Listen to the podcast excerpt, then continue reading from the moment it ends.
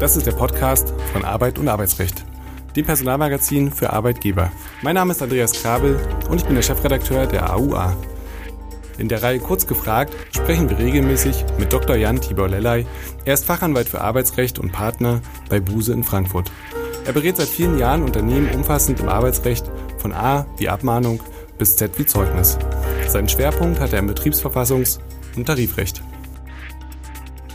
Herzlich willkommen, lieber Herr Dr. Lellay, zu einer weiteren Folge Kurz gefragt. Heute wollen wir sprechen über die Gig-Economy und inwiefern diese reguliert werden kann, sollte oder muss.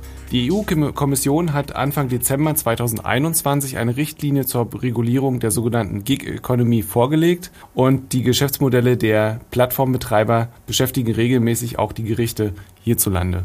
Sie führen zu uneinheitlichen Entscheidungen und durch die wachsende Zahl der Beschäftigten in diesem Bereich wird das Thema auch arbeitsrechtlich natürlich hochrelevant und deshalb wollen wir heute darüber sprechen. Was unterscheidet ähm, hier eigentlich die verschiedenen Begriffe? Lieber Dr. Lellay, können Sie einmal einordnen, was Gig Economy eigentlich ist, was Plattformarbeiter eigentlich sind und in diesem Zusammenhang, was ist Crowdworking? Gig Economy und äh, Plattformarbeit und Crowdworking, drei Begriffe, die wir in den letzten Jahren immer wieder hören, lesen. Und manchmal habe ich das Gefühl, wir hätten es hier fast schon so etwas wie mit der dunklen Triade der Arbeitswelt zu tun. Und deswegen freue ich mich ganz besonders, dass wir heute hier unseren Hörerinnen und Hörern ein bisschen Hintergrundinformationen geben können. Denn ich glaube, es ist gar nicht so schlimm, wie, wie manche meinen. Also was ist Gig Economy, Plattformarbeit und Crowdwork? Gig Economy, vielleicht damit anzufangen. Ich glaube, das ist ein ganz guter Oberbegriff für die anderen beiden Begriffe. Ähm, Gig aus dem Englischen Auftritt, das kommt so aus dem Musikgewerbe. Ich erinnere mich da manchmal auch gerade meine Zeit, als ich mal so sehr unerfolgreich als Keyboarder in der Band tätig war. Also Bands, die haben Gigs und daher kommt eben Gig Economy, Auftritts-Economy. Da sind freie Mitarbeiter, Selbstständige, manchmal auch Arbeitnehmer in kurzen, dann aber auch befristeten Vertragskonstellationen tätig. Nicht unbedingt über eine Online-Plattform, aber häufig. Und äh, das ist häufig auch anzutreffen in ganz traditionellen Branchen wie Journalismus, Bildungs- oder Hochschulbereich, zum Beispiel Dozenten. Und wenn wir uns über Gig Economy unterhalten, dann gibt es zum Beispiel eine Untersuchung aus dem Dezember letzten Jahres. Da wurde gesagt, zwei Drittel der arbeitenden Bevölkerung hätten schon in einer oder anderen Art und Weise für die Gig Economy was getan. Und ähm, das ist interessanterweise dann häufig in einer Teilzeitlösung und auch von zu Hause aus, also Homeoffice. Und das hat sich sicherlich seit Covid auch nochmal gesteigert. McKinsey hat in der Studie 2017 gesagt, 20 bis 30 Prozent der arbeitenden Bevölkerung in der EU sind der Gig Economy zuzuordnen. Also Gig Economy so als Oberbegriff, dann die Plattformarbeit. Ich würde immer sagen, das ist ein Unterfall der Gig Economy. Da kommt es nämlich auf die Online zur Verfügungstellung an, nämlich über App oder Smartphone. Das steht hier im Zentrum. Das ist auch das Zentrum oder eins der Schwer, einer der Schwerpunkte dieser EU-Richtlinie, die vorgeschlagen worden ist, hatten Sie gerade schon erwähnt, Herr Krabbel, da steht ja drin, Improving Working Conditions in Platform Work. Das heißt also, die Arbeitsbedingungen in der Plattformarbeit zu verbessern. Das will die EU. Und das geht eben über Website oder App am Smartphone. Da werden Dienstleistungen angeboten, und zwar auf Verlassung, Veranlassung eines Diensteempfängers und auch erbracht dann natürlich. Und Crowdworking, ja, das ist so ein bisschen ähm, Überlappung mit der Plattformarbeit traditioneller Art ähm, ist die Crowdworking, auch von der Begriffsherleitung eben Crowd, die Menge und dann Work, da arbeitet also eine Menge an Leuten an bestimmten Aufträgen, häufig auch über Online-Plattformen, aber nicht notwendigerweise und häufig eben mit Projektarbeit, zum Beispiel Produkttest, Übersetzungen, Datensammlungen und so weiter. Das sind also so die drei klassischen Begriffe, die hier eine Rolle spielen. Und Sie haben es ja im Prinzip auch schon angedeutet, wir sprechen ja heute darüber nicht nur, weil die EU-Kommission dort ähm, die Initiative ergriffen hat, sondern weil das ganze Thema natürlich auch medial gespielt wird und eine wahnsinnige Bedeutung mittlerweile erlangt hat. Ähm, welche prominenten Beispiele gibt es denn und wie arbeiten die Unternehmen dort konkret? Ja, eins der prominentesten Beispiele allein schon dadurch, äh, dass man die äh, Kolleginnen und Kollegen ja überall sieht. Das ist zum Beispiel Deliveroo, der Lebensmittel- oder Essensdienstbringer, der eben von Restaurants ja auch ähm, häufig beansprucht wird. Da kann man sich ja Essen nach Hause bestellen. Man sieht die Leute dann auch häufig abends in Großstädten mit ihren Fahrrädern. Die haben so bestimmte Jacken an und auch Rucksäcke oder Boxen, wo die das Essen drin transportieren, warm halten. Die sieht man überall. Oder auch Uber, der berühmte Taxidienst, also wo Taxidienstleistungen angeboten werden, aber auch ganz handfeste im wirklichen wahren Wortsinn, nämlich wie Handwerksdienstleistungen. MyHammer zum Beispiel, das ist eine Plattform, wo Handwerksdienstleistungen, klassisches Handwerk angeboten wird, was man da als ähm, Handwerker äh, sozusagen sich als äh, Auftraggeber entgegennehmen, entgegennehmen kann. Und äh, was will die EU-Kommission jetzt eigentlich konkret machen? Warum sieht sie da Handlungsbedarf? Ja, dieser Richtlinienvorschlag, der geht davon aus, dass wir im Moment so circa 28 Millionen Plattformarbeiter in der EU haben und das hat eine steigende Tendenz, sagt die EU. Ich denke, das ist auch richtig. Die gehen davon aus, dass im Jahre 2025 43 Millionen da tätig sein werden und dann, und das ist der Bedarf der Handlung, die man dann da sieht, geht man davon aus, dass von diesen zurzeit 28 Millionen circa 5,5 Millionen, die nennen das incorrectly classified sein, also ähm, zu Unrecht als Selbstständige eingestuft sind, also auf Deutsch, gut Deutsch gesagt, Scheinselbstständige wären. Und das will man aus Sicht der EU gerne abstellen. Und ähm, was steht jetzt konkret in dem Richtlinienvorschlag? Denn ich stelle mir gerade vor, dass die nationalen Arbeitsgerichte beziehungsweise die Rechtsprechung und die Gesetzgebung in den EU-Ländern eigentlich schon genug Regeln vorsieht, um zu verhindern, dass dort ähm, ja, ich sag mal, Scheinselbstständigkeiten auftreten. Also wie, was sieht der Richtlinienvorschlag eigentlich genau vor? Ja, da ist ein kleines Stück Revolution im Gange. Man kennt diese Konstellation ja tatsächlich, wie Sie richtig sagen, Herr Krabbel, schon viele, viele Jahre. Scheinselbstständigkeit ist ja äh, ein äh, Phänomen, was nicht seit gestern auftritt.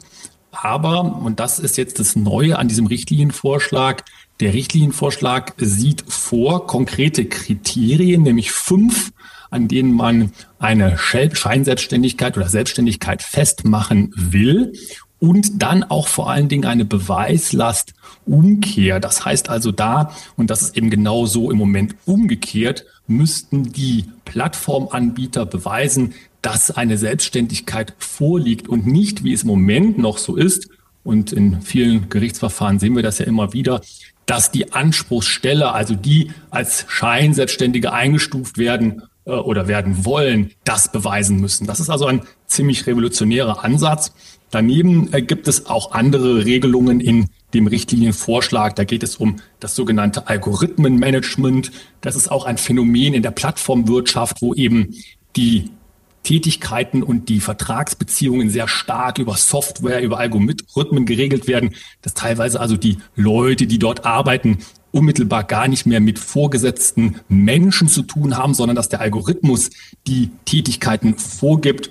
Und dann gibt es auch noch andere Bestimmungen oder Vorschläge in der Richtlinie. Da geht es sowas um Informationszugang, auch Arbeitnehmervertretung, sogar Expertenhilfe für die Plattformarbeiter und unter Umständen sogar einen besonderen Kündigungsschutz. Wie ähm, reagieren die Plattformbetreiber darauf eigentlich? Also wie ist da der Stand der Diskussion? Wie gut sind die Lobbyvertreter aufgestellt in äh, ja, Brüssel? Man kann sich das gut denken. Die Lobbyvertreter, und das gilt, glaube ich, für beide Seiten, sind hervorragend aufgestellt. Da ist sehr viel Geld im Spiel, zumindestens auf Seiten der Plattformwirtschaft. Es gibt schon entsprechende Gutachten, die da erstellt und in Auftrag gegeben wurden und dann erstellt wurden. Die sind auch schon online abrufbar und da geht zum Beispiel die Plattformwirtschaft davon aus, dass wenn dieser EU-Vorschlag so auch wirklich zur Richtlinie würde, dann hätte man eventuell hier das Problem, dass ca. 250.000 Arbeitsplätze in der EU gefährdet wären und natürlich auch ein wichtiges Argument der Plattformwirtschaft, dass gerade gering Stichwort Sprachkenntnisse, keine Ausbildung, gerade diesen gering die ja traditionell in der Plattformwirtschaft tätig sind, der Zugang zum Arbeitsmarkt versperrt würde. Hm, wir haben es auch schon angesprochen, das Kernproblem ist ja auch die Einordnung der Arbeit in entweder die selbstständige Tätigkeit oder die abhängige Beschäftigung. Und ähm, da hatten wir auch schon gesagt, naja, die nationalen Gerichte haben da ja schon so einiges äh, zu publiziert. Ähm, es gibt eine Rechtsprechung des BAG vom Dezember 2020. Das äh, war relativ aufsehenerregend. Was ist denn dort passiert? Sehr aufsehenerregend. Es äh, war sozusagen die Crowdworking-Entscheidung des äh, BAG. Es hat Wellen geschlagen. Interessanterweise ist es äh, auch ein gesamteuropäisches Phänomen, also nicht nur das BAG selbstverständlich, ich habe es auch schon gesagt, Herr Krabbel beschäftigt sich mit diesen Themen, sondern auch andere ähm, Gerichte äh, in Großbritannien zum Beispiel oder Belgien. Aber das BAG hat eben in dieser Entscheidung äh, aus dem Dezember 20, äh, 2000 eine erste, eine erste Flöcke eingeschlagen, was die Plattformarbeit beziehungsweise hier die Crowdwork betrifft. Da ging es darum, ist tatsächlich jemand, der in der klassischen Crowdwork tätig ist, das heißt also über eine App die Tätigkeiten ausführt, ist der Arbeitnehmer ja oder nein. Das war hier auch eine klassische Teilzeittätigkeit, 20 Stunden die Woche, verdient auch ganz gut, so 1700 Euro im Monat. Und der nahm über eine App Aufträge entgegen. Da ging es um so Tool-Checks und Mystery-Checks an Tan Tankstellen, also das klassische Crowdworking-Tätigkeiten. Und ähm, da war das dann in der App so strukturiert, dann spricht da von einer Gamification, dass ähm, je mehr und je länger man in der App arbeitet, desto besser äh, wird man hochgestuft. Wenn ich das in der Entscheidung sogar richtig verstehe, dann hatte dieserjenige zum Schluss den Titel eines General erreicht. Also das ist wirklich ähm, schon ganz toll offensichtlich gewesen. Aber irgendwann kam es zum Streit und es gab eine Kündigung. Und hier sollte das BAG dann eben entscheiden, ist das hier ein Arbeitsverhältnis oder eben nicht. Und das BAG hat tatsächlich so entschieden und gesagt, das ist ein Arbeitsverhältnis und dementsprechend können wir hier nicht von einer Crowdwork als Selbstständigkeit ausgehen. Welche Kriterien hat das ähm, BAG dort angelegt und wie beurteilen Sie das Ergebnis? Ja, ich denke, das ist schon eine Problematik, die sich hier auf, die sich hier auftut. Erstmal ganz klassisch geht das BAG ran und sagt, wir sprechen hier über den Paragraphen 611a ähm, BGB, also was ist eine abhängige Tätigkeit und prüft das dann auch relativ schulmäßig durch. Und das Problem hier ist aber ja, dass in diesen Konstellationen die Tätigkeiten eben nicht durch Menschen vorgegeben werden, sondern durch die App. Und hier kommt das BAG aus meiner Sicht auch, und das ist kritisiert worden, zu Recht, wie ich finde, mit einigen dogmatischen Klimmzügen dahin, dass es sagt, naja, wenn jemand eben durch eine solche App und vor allen Dingen mit solchen niedrigwertigen Tätigkeiten, wie das hier ist, dieses Mystery Shopping, niedrigwertige Tätigkeit, derjenige dann so auf die Aufträge angesetzt wird, das führt zu einer Abhängigkeit, die zu einem Arbeitsverhältnis im Sinne des 611a BGB führt. Und ähm, naja, man muss da tatsächlich einige Klimmzüge machen. Vielleicht war die Entscheidung auch ein wenig vom Ergebnis her gedacht, das weiß ich natürlich nicht. Aber das ist auch kritisiert worden, denn letztendlich muss man ja hier sehen, klassisches Arbeitsverhältnis ist das auf keinen Fall. Und vor allen Dingen muss man sich ja fragen, was hat das mit der Geringfügigkeit oder der Geringwertigkeit der Tätigkeit zu tun? Halten Sie das Urteil für richtungsweisend und wie sehen Sie die weitere Entwicklung? Sollte die EU-Kommission mit ihrem Vorschlag scheitern, beziehungsweise sollte da möglicherweise ein geänderter Vorschlag am Ende bei rauskommen? Das Urteil ist sicherlich richtungsweisend. Ich meine, dafür leisten wir uns ja ein Bundesarbeitsgericht, das dort eben äh, die Richtung auch vorgegeben wird für die Personalpraxis. Wenn also das BAG erstmal entschieden hat, dann steht das dort. Man kann dann jetzt noch sagen, eventuell war es eine Einzelfallentscheidung oder nur auf diesen Einzelfall anwendbar. Dafür spricht auch vieles, weil es eine ganz spezielle Konstellation war. Aber sicherlich ist es richtungsweisend in dem Sinne, dass viel mehr Vorsicht walten muss, wenn wir in diese Tätigkeiten der Plattformwirtschaft uns, ähm, wenn wir diese uns einmal anschauen. Und ähm, gut, wenn jetzt die EU-Kommission mit ihrem Vorschlag scheitern sollte, dann wäre zumindestens hier nicht weiter äh, das dogmatische Netz zugezogen, denn der EU-Vorschlag geht ja viel weiter als das, was das BAG gesagt hat. Ähm, da wird ja, wie gesagt, die Beweislast umgekehrt. Aber ich denke, ein Trend ist es der, dass Gerichte mit großer Skepsis die Tätigkeiten der Plattformwirtschaft und der Gig-Economy beäugen. Und insofern drängt sich natürlich die Frage auf, wie gehen jetzt Plattformbetreiber mit der ja, relativ unsicheren Lage eigentlich um? Also was würden Sie diesen raten?